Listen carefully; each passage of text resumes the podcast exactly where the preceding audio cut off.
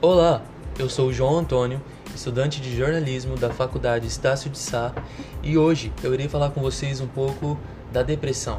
Depressão, o que é? Existe? Da onde veio?